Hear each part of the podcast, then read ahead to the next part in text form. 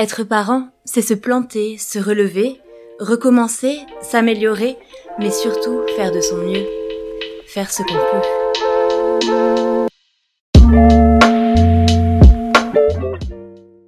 Bonjour à toutes et à tous. Ce mois-ci, dans notre podcast Enquête de parentalité, nous avons souhaité vous partager l'intervention de l'association Féministes contre le cyberharcèlement. L'association est venue le 26 septembre sensibiliser les adhérents et les salariés de la MJC aux questions des cyberviolences. Voici quelques extraits de leur intervention. Je suis Kessia Moutombo, cofondatrice de l'association Féministes contre le cyberharcèlement. Euh, pour euh, parler un peu plus euh, de notre association, on crée du contenu à destination des victimes ou des personnes qui souhaitent euh, que euh, participer à, la sécurisation pour toutes et tous de l'espace numérique.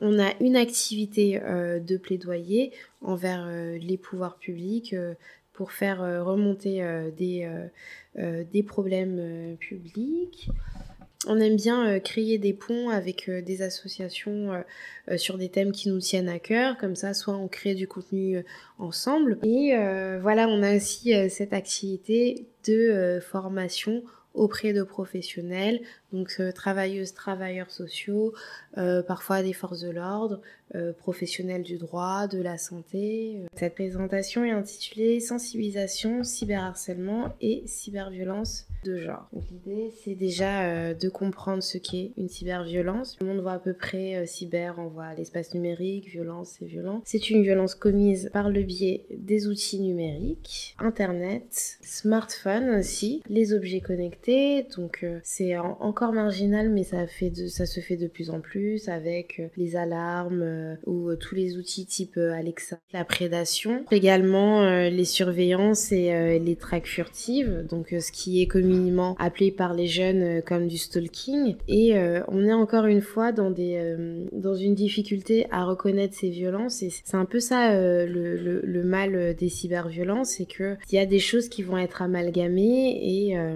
et qui vont rendre difficile la, dénonciation, puisque enfin, le stalking, ça peut aussi désigner le fait de d'aller sur la page Instagram de son crush et de regarder voilà un peu ses, ses photos, ses vidéos, euh, essayer de comprendre euh, quels sont ses intérêts euh, et ces pratiques, voilà globalement inoffensives, vont être vont être amalgamées avec créer des, des, notes sur leur téléphone portable. À cette heure-ci, dans sa story, il était à ce lieu. À cette heure-là, il était à ce lieu. Et selon comparer sur plusieurs semaines, voir s'il y a une certaine récurrence dans, dans, dans les comportements. Donc, on, on, est sur des, euh, des comportements, oui, voilà, des actes qui euh, qui sont pas du tout de la même intensité, qui sont pas faits dans les mêmes intentions, qui n'ont pas les mêmes implications, mais qui sont euh, mélangés. C'est un peu ça le, le, problème des cyberviolences. Donc le harcèlement en ligne, les raids de cyberharcèlement. Donc ça, ça peut être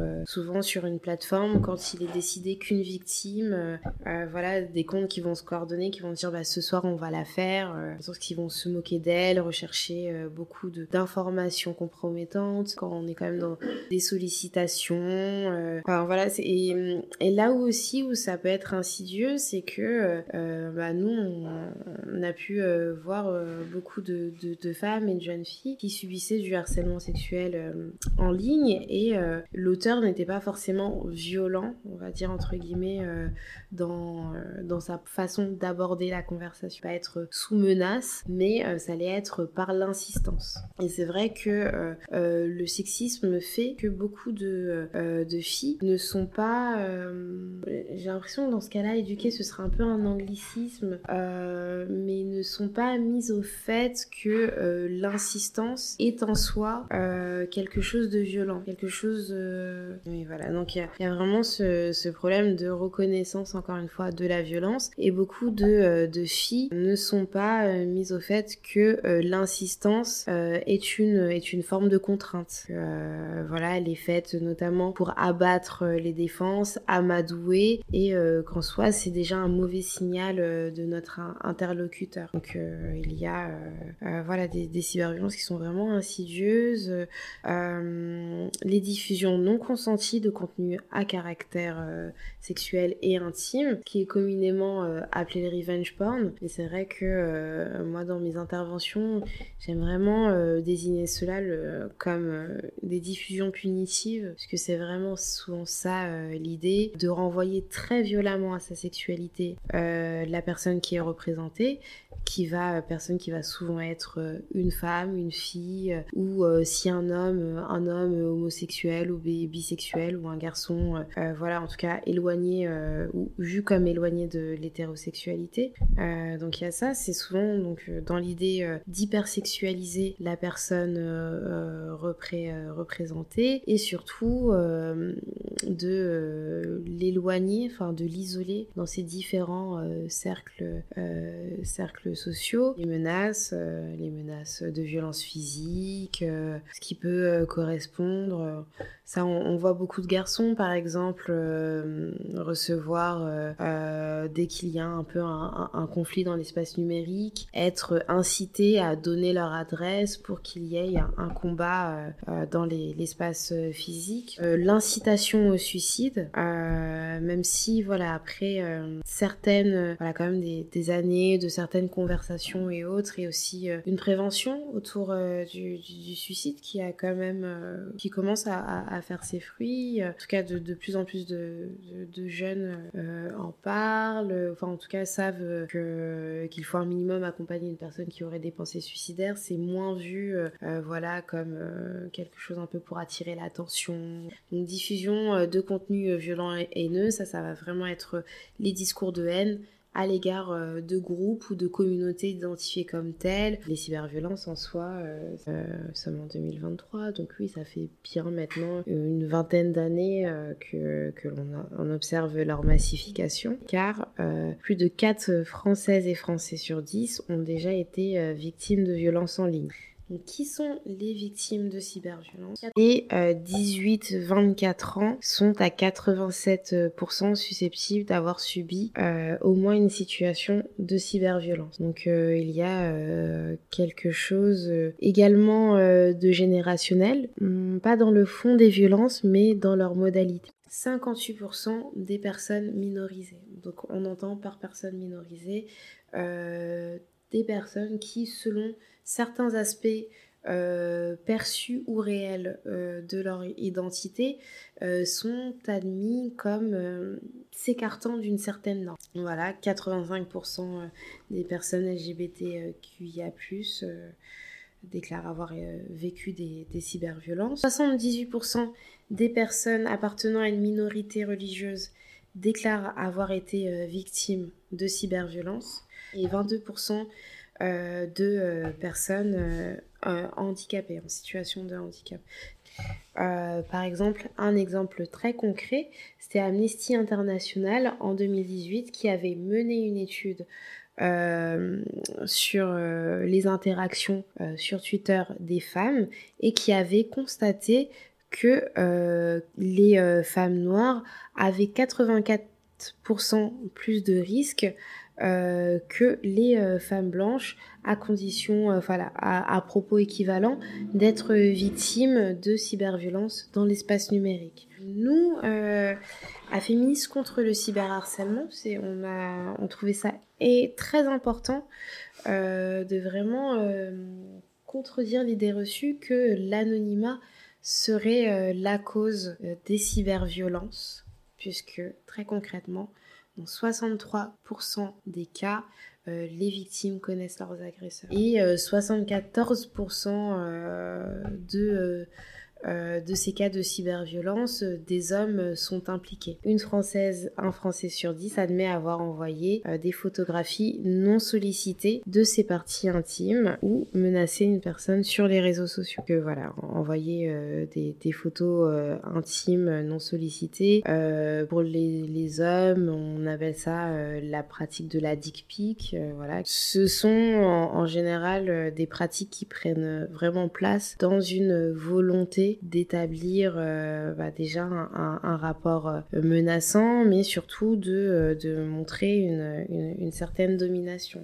les conséquences des cyberviolences, donc les cyberviolences se répètent et s'inscrivent dans la durée elle va se reproduire et surtout parfois s'étendre sur d'autres réseaux sociaux via d'autres moyens et, euh, et, donc euh, devenir quelque chose de récurrent. Euh, et cela a des conséquences très concrètes sur l'investissement et l'occupation de l'espace en ligne. 22% des victimes se désinscrivent des, des, réseaux sociaux.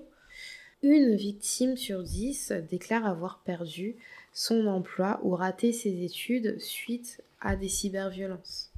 Euh, voilà, donc on l'a, on, l'a vu, les cyberviolences se répercutent dans l'espace tangible. 72% des victimes hein, tout de même, donc euh, c'est euh, beaucoup plus que la moitié sont poursuivis en présentiel. Et euh, voilà, une victime sur cinq rapporte euh, des violences physiques et ou sexuelles accompagnant euh, les cyberviolences. Et malheureusement, dans les, les, discours autour d'Internet, il y a toujours eu un peu cette idée que euh, c'était un, espace vraiment différent, euh, extrait un peu de, tous ces rapports euh, sociaux, alors qu'il y a une continuité et que nécessairement ce qu'on n'a pas réglé de façon précédente va se reproduire dans cet espace spécifique. Déjà de manière globale, dans des sociétés avec des normes violentes, que ce soit la misogynie, le racisme,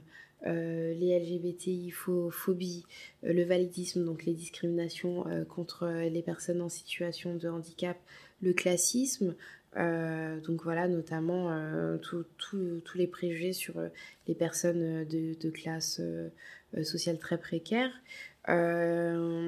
il y a euh, déjà une espèce de normalisation, de banalisation des rapports euh, sociaux violents, des interactions violentes aussi. Donc on rencontre déjà ces, difficultés dans les violences qui ont, lieu de façon euh, dans, l'espace tangible, mais l'espace numérique qui a longtemps été présenté comme oui voilà quelque chose d'utopique et de complètement détaché du quotidien, cette idée que les violences qui s'y passent euh, serait minime ou euh, au pire euh, n'impliquerait aucune gravité est encore plus renforcée et vraiment renforcée dans cet espace. il y a une méconnaissance de la législation.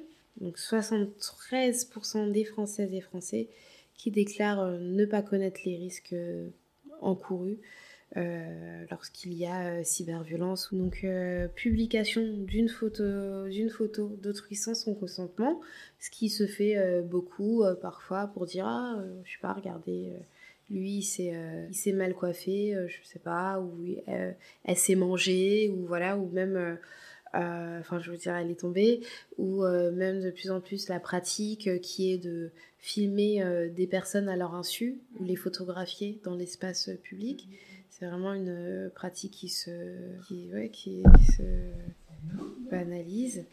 Et euh, pourtant, ça peut être euh, caractérisé comme de l'atteinte à la vie privée, ce qui en soi est passible d'un an de prison et 45 000 euros d'amende.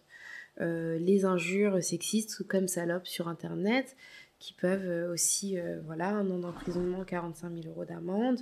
Les propos publics à caractère diffamatoire, euh, le harcèlement sexuel via les outils numériques qui est passible euh, de 3 ans de prison et 45 000 euros d'amende. Euh, tout ce qui est dick pic, donc envoi de photos dénudées sans consentement, qui peuvent être caractérisées comme de l'exhibition sexuelle ou des agressions sexuelles, donc qui sont passibles de 1 à 7 ans de prison, de 15 000 à 100 000 euros d'amende. voilà l'atteinte à la vie privée, notamment avec les photographies. Oui, ça c'était aussi un type de cyberviolence qui se fait beaucoup, par exemple, dans les transports en commun, quand il y a un peu de foule, dans la confusion, prendre des photos sous les jupes, dans les décolletés, voilà, qui peuvent être notamment de l'atteinte à, la vie privée. Donc il y a euh, quand même des peines judiciaires, mais euh, voilà, leur, méconnaissance déjà crée une impunité qui, euh, les, vide un peu de leur caractère dissuasif. Et surtout, le temps judiciaire, on a pu échanger, est différent du, du temps d'Internet, donc le temps de ces applications. Beaucoup de cyberviolences peuvent avoir lieu. Les informations et les recours contre les cyberviolences sont euh, encore difficiles d'accès. Donc 81% des victimes euh, déclarent avoir été mal informées euh, sur des, dispositifs, des plateformes d'aide, notamment 92% des moins de 25 ans. Et 69% des victimes déclarent ne pas avoir su comment réagir aux cyberviolences. Que faire si on est victime de violences en ligne? Ça permet d'avoir euh, certaines réponses un peu concrètes. Donc déjà, euh, ça peut paraître banal, mais ne pas rester seul. Mais au final, ça rentre un peu dans la problématique de la banalisation des cyberviolences.